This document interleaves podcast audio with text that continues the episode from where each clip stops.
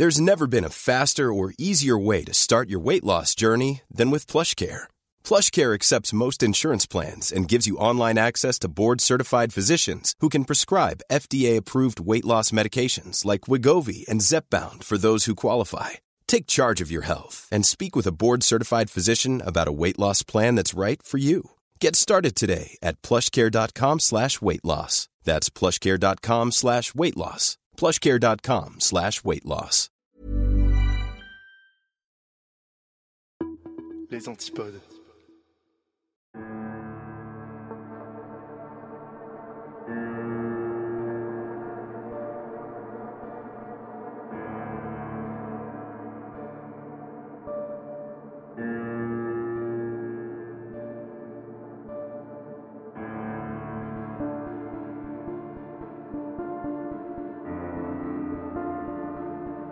Bonjour, bonsoir.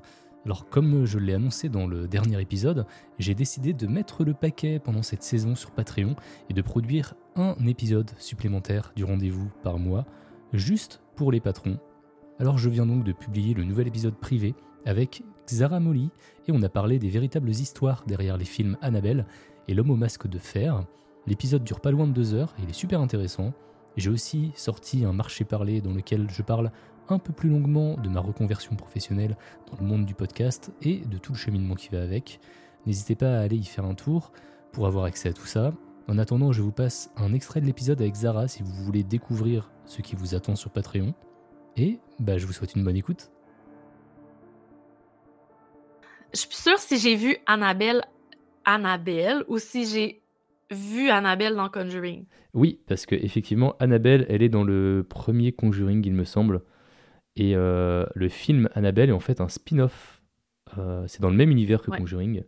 Donc c'est un spin-off, ça fait partie de l'univers étendu de Conjuring. Et c'est même euh, une préquelle en fait OK.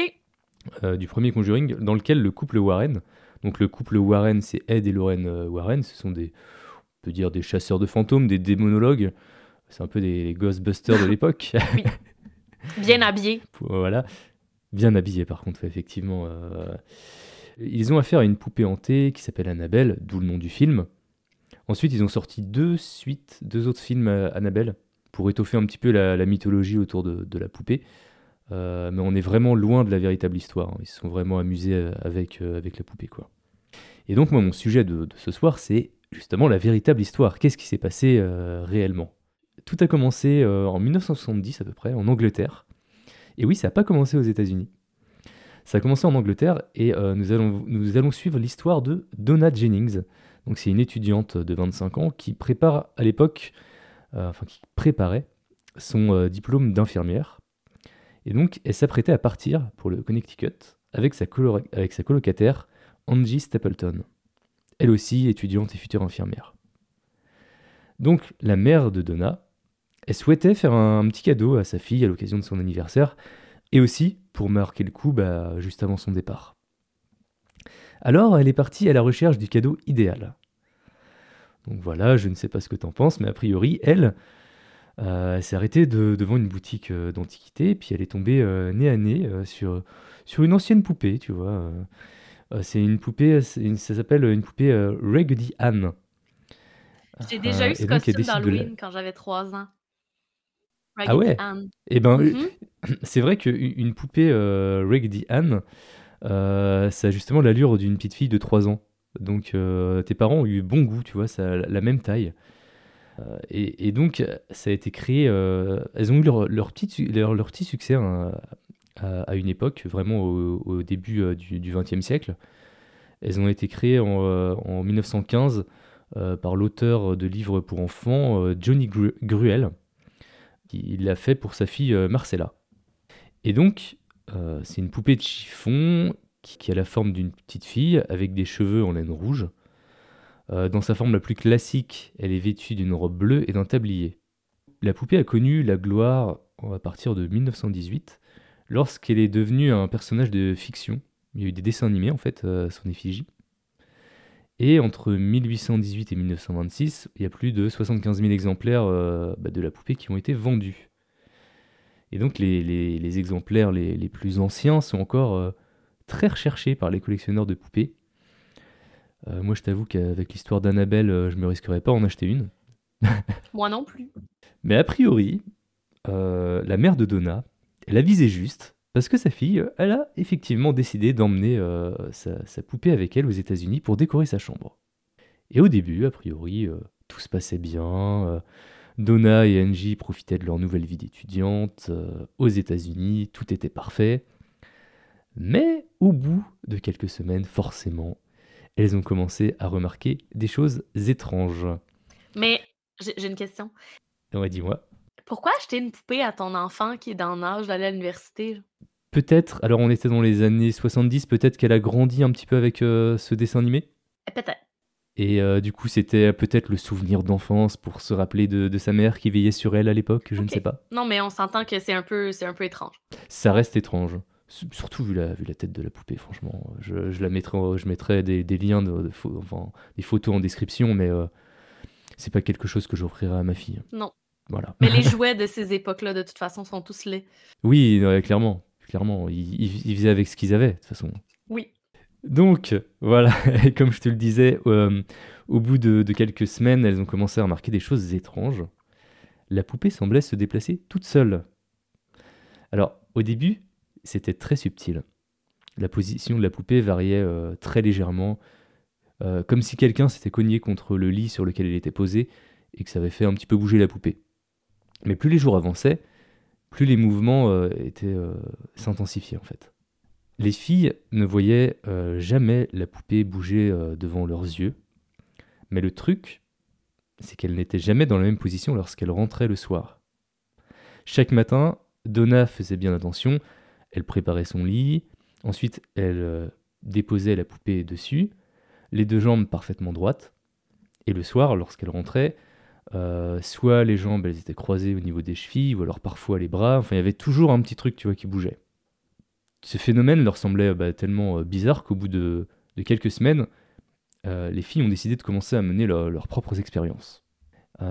Et donc Donna choisissait par exemple de croiser volontairement les bras, et quand elle revenait bah, le soir, bah, la poupée elle était bien au même endroit, mais les membres étaient décroisés. Donc elle a fait une série de tests, et puis à chaque fois ça bougeait un peu quoi.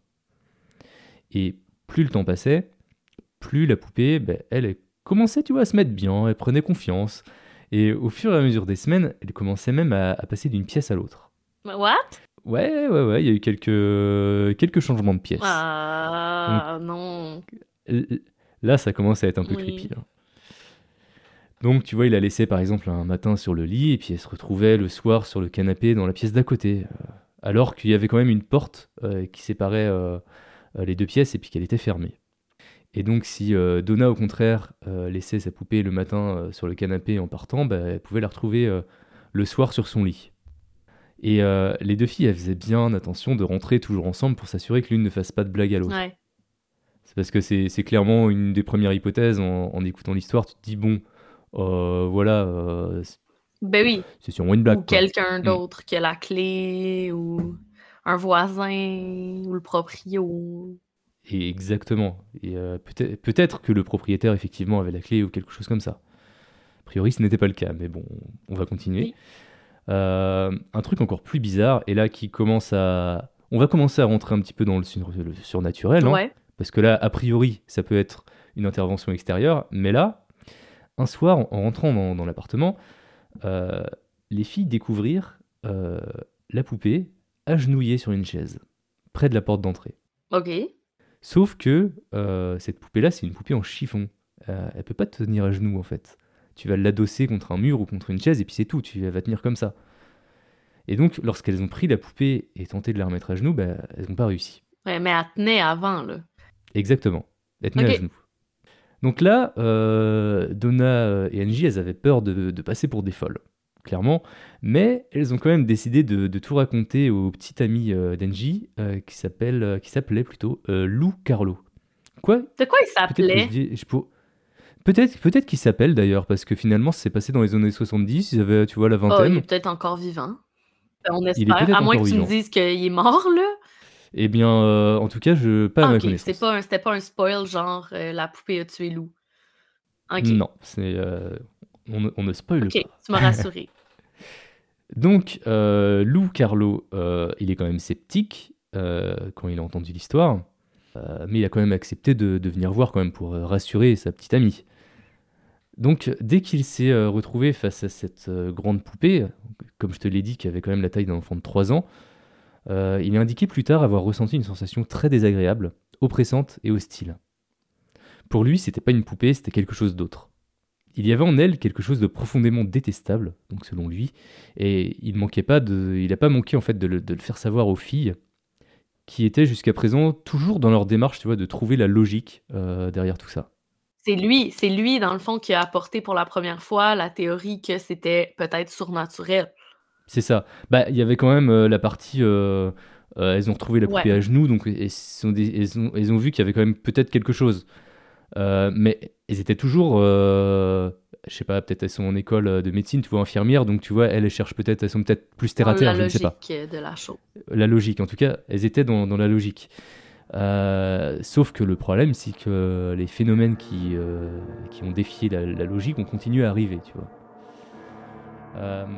Là, ça faisait un petit peu, un petit peu plus d'un mois. que- Pour écouter l'intégralité de l'épisode et pour soutenir mon travail, ça se passe sur patreon.com slash je suis hop. À bientôt